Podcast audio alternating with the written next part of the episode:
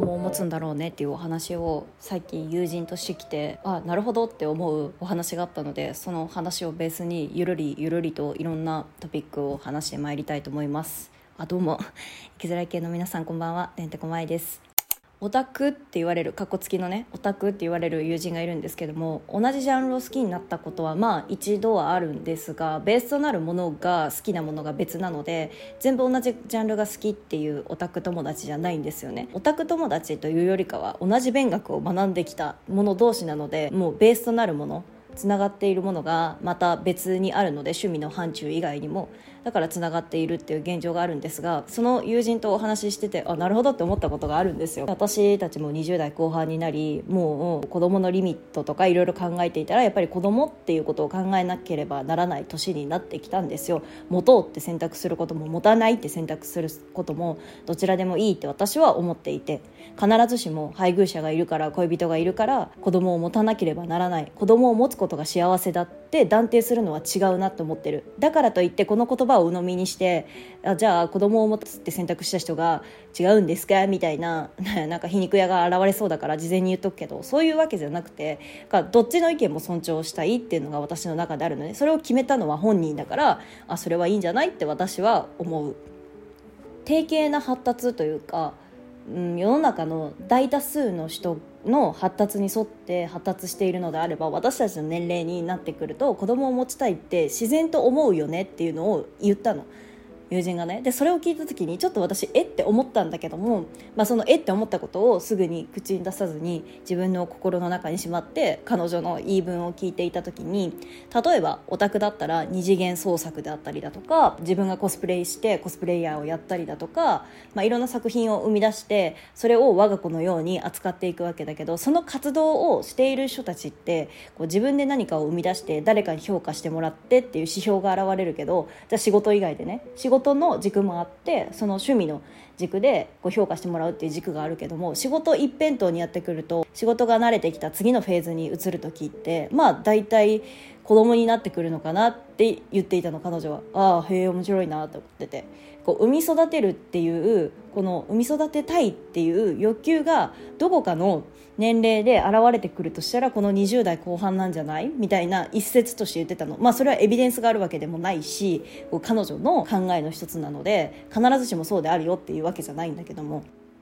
面白いよね。それを聞いた時にああなるほどって私膝を打つ思いだったのね。今までかっこつき発達してきた人たちは青春期を経て大学受験とか、まあ、高校受験とか入社試験とかでもいいけども受けて自分がイニシアチブを握りながら人生生きてきた中で挫折経験をしてそれを乗り越えてみたいなのを、まあ、数回何回か経験してきてで社会人になってもちょっとつまずいて上司に怒られてとかそういう段階を経てきて自分が部下に教えるような後輩が入ってきて後輩に教えるようなフェーズを経た後にじゃあ何が次やりたいかってなるとまあそうなるよなって思ったの。で私がなんでそうならないんだろうって考えた時にそうならないというか、まあ、選択肢としては一つあるけども猛烈に欲しいって思ったことがないからこうとても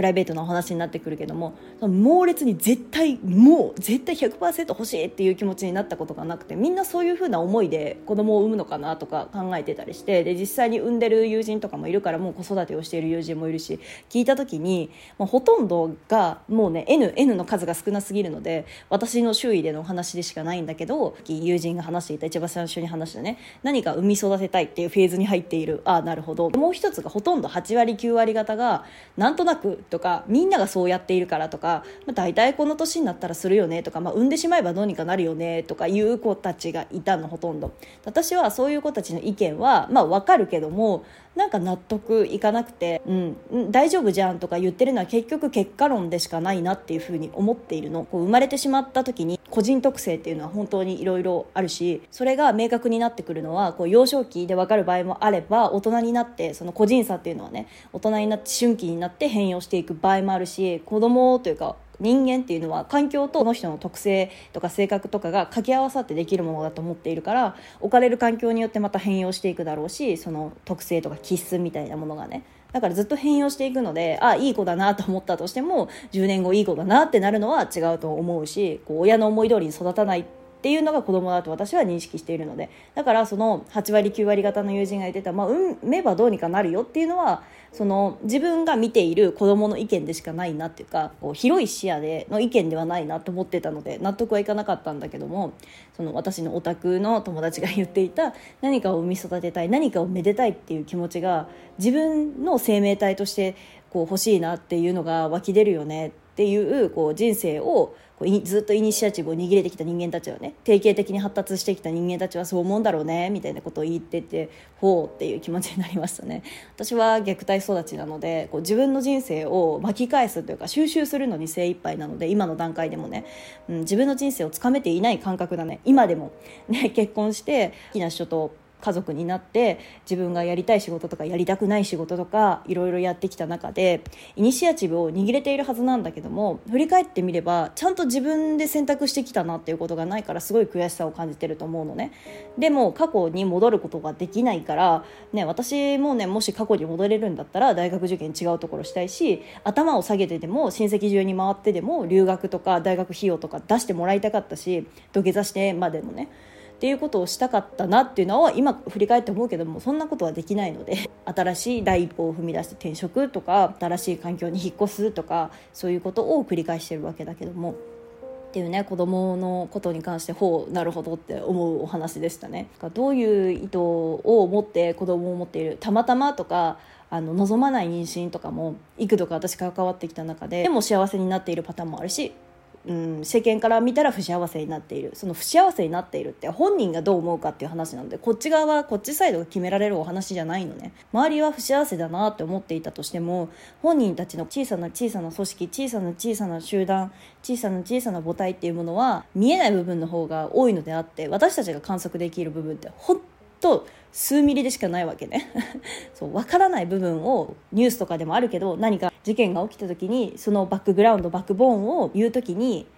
提示した時にこう我々消費者はこう食いかかってだからこういうことになったんだってすぐイコールつなげたがるけどそういうわけではない。私たちが見ているものっていうのは本当に数ミリでしかない。実際胎児援助職でこう関わっていたとしても数センチでしかない。本当に分かることなんて本人にしか分からないのでそうジャッジすることはできないよねっていうのをこう改めて思ったりだとかね。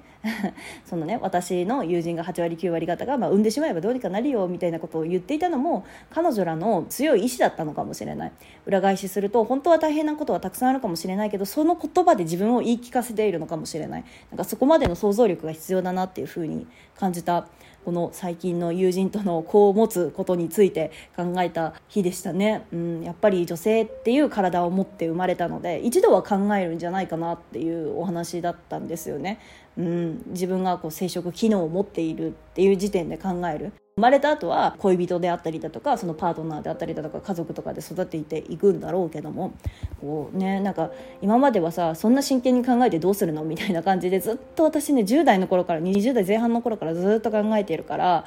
考えすぎだよとか言われたけどどね多分ね成り行きだったりなんとなくであったりだとかこう環境に揺るがされたりだとかそれこそ「うめうめ」みたいな環境だったら私は地方田舎出身なので地方田舎って本当にまだいまだに長男がいいよねとか早く早くとかそういう風潮があるんですよ。そうでその中で流されて産んでしまったっていう子も本人は言わないけど多分そうだろうなとかそういうふうに思ったりだとかね。まあこれ私がジャッジしちゃっているのでよくないんだけどもさ。私もね早くうめうめみたいな環境の中でそうどうしようかなみたいな感じで考えてる時でこうゆるりゆるりと交わしているわけだけども。そういううめうめっていう人たちってさその本人たちの状況を考えてないよね。もしさじゃあ埋めない体だったら埋めない体質だったらどうすどうしてんのっていうふうに思っちゃう。私は。それをキャンキャン言ったところでその言ってくる側は自分の夢を叶えたいというかか自分の願望が当たり前だと思っているのでその自分の信念みたいなのが当たり前と思っているのでもう変わんないんですよね。その人たちを強制するよりかはこう自分の考え方を変えた方が楽になるんじゃないかなっていうふうに思う。だから私はゆらりゆらりとかわしていく。凪のように。もう気にしないことにした。もううっさいなとか思うけどももうかわすことが一番だなって反応しないことが一番だなっていうふうに思ってますね。こういじめとかでもそうだけど私いじめられる経験があるからあのお話できるけどいじめられてる時にさ強烈ないじめを受けてたんだけども机の上に死ねって手紙置かれたりだとか筆箱捨てられたりだとか自分がトイレ行ってる間にね画鋲置かれたりだとかそういう経験があるんだけどもその中でも反応しないことが一番だなってその時学習したのね。そこで泣いたりだとかそこで学校の先生に言って助けてもらうとか、まあ、その時は私の当時平成生まれなんですけども助けてくれるってことが本当になくて先生も合わさってみたいなことがあったりしたからそういう経験を経た時にも反応しないことが一番だなっていうふうに気がついたんですね。大人になってもそうじゃないですか？社会人やっててもなんか感情的にガチャガチャ言ってるわ会議のミーティングの時にって思ってたとしてもなんかもう時間を置けばどうせその人は言いたいことをただ言いたいだけなんだなって認識することによっても言わせておこうっていうふうに思いましたね。なんか今まではちょっと反論というかあその意見も一理あると思いますがとかその意見は素晴らしい意見だと思うんですけど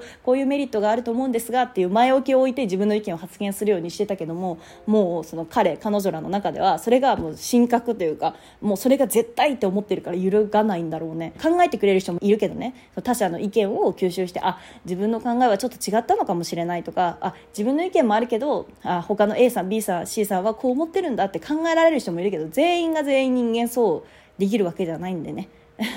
ねなんか鉄とかこう水とか FE 鉄とかあの水二酸化炭素とかっていうものは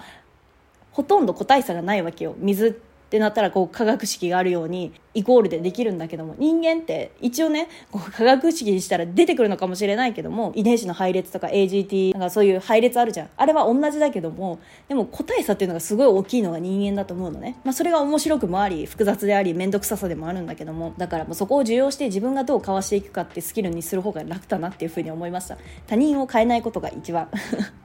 そうなんか子供を持つことについて20代後半になっていろいろ考えるよってお話から結構壮大なテーマ。人間はもう個体差があるから何か対応法を持ってこようとしてもその人に応対対応できるわけでもないし一つ一つ自分が交わすスキルをつけていった方が楽だなっていうこう自分の精神衛生を保つことができるメンタルを保つことができるっていうことがあるよねっていうお話を今夜はしてまいりました。ここまで聞いてくださった皆さんありがとうございます。また次回もお会いできると嬉しいです。おやすみなさい。バイバイ。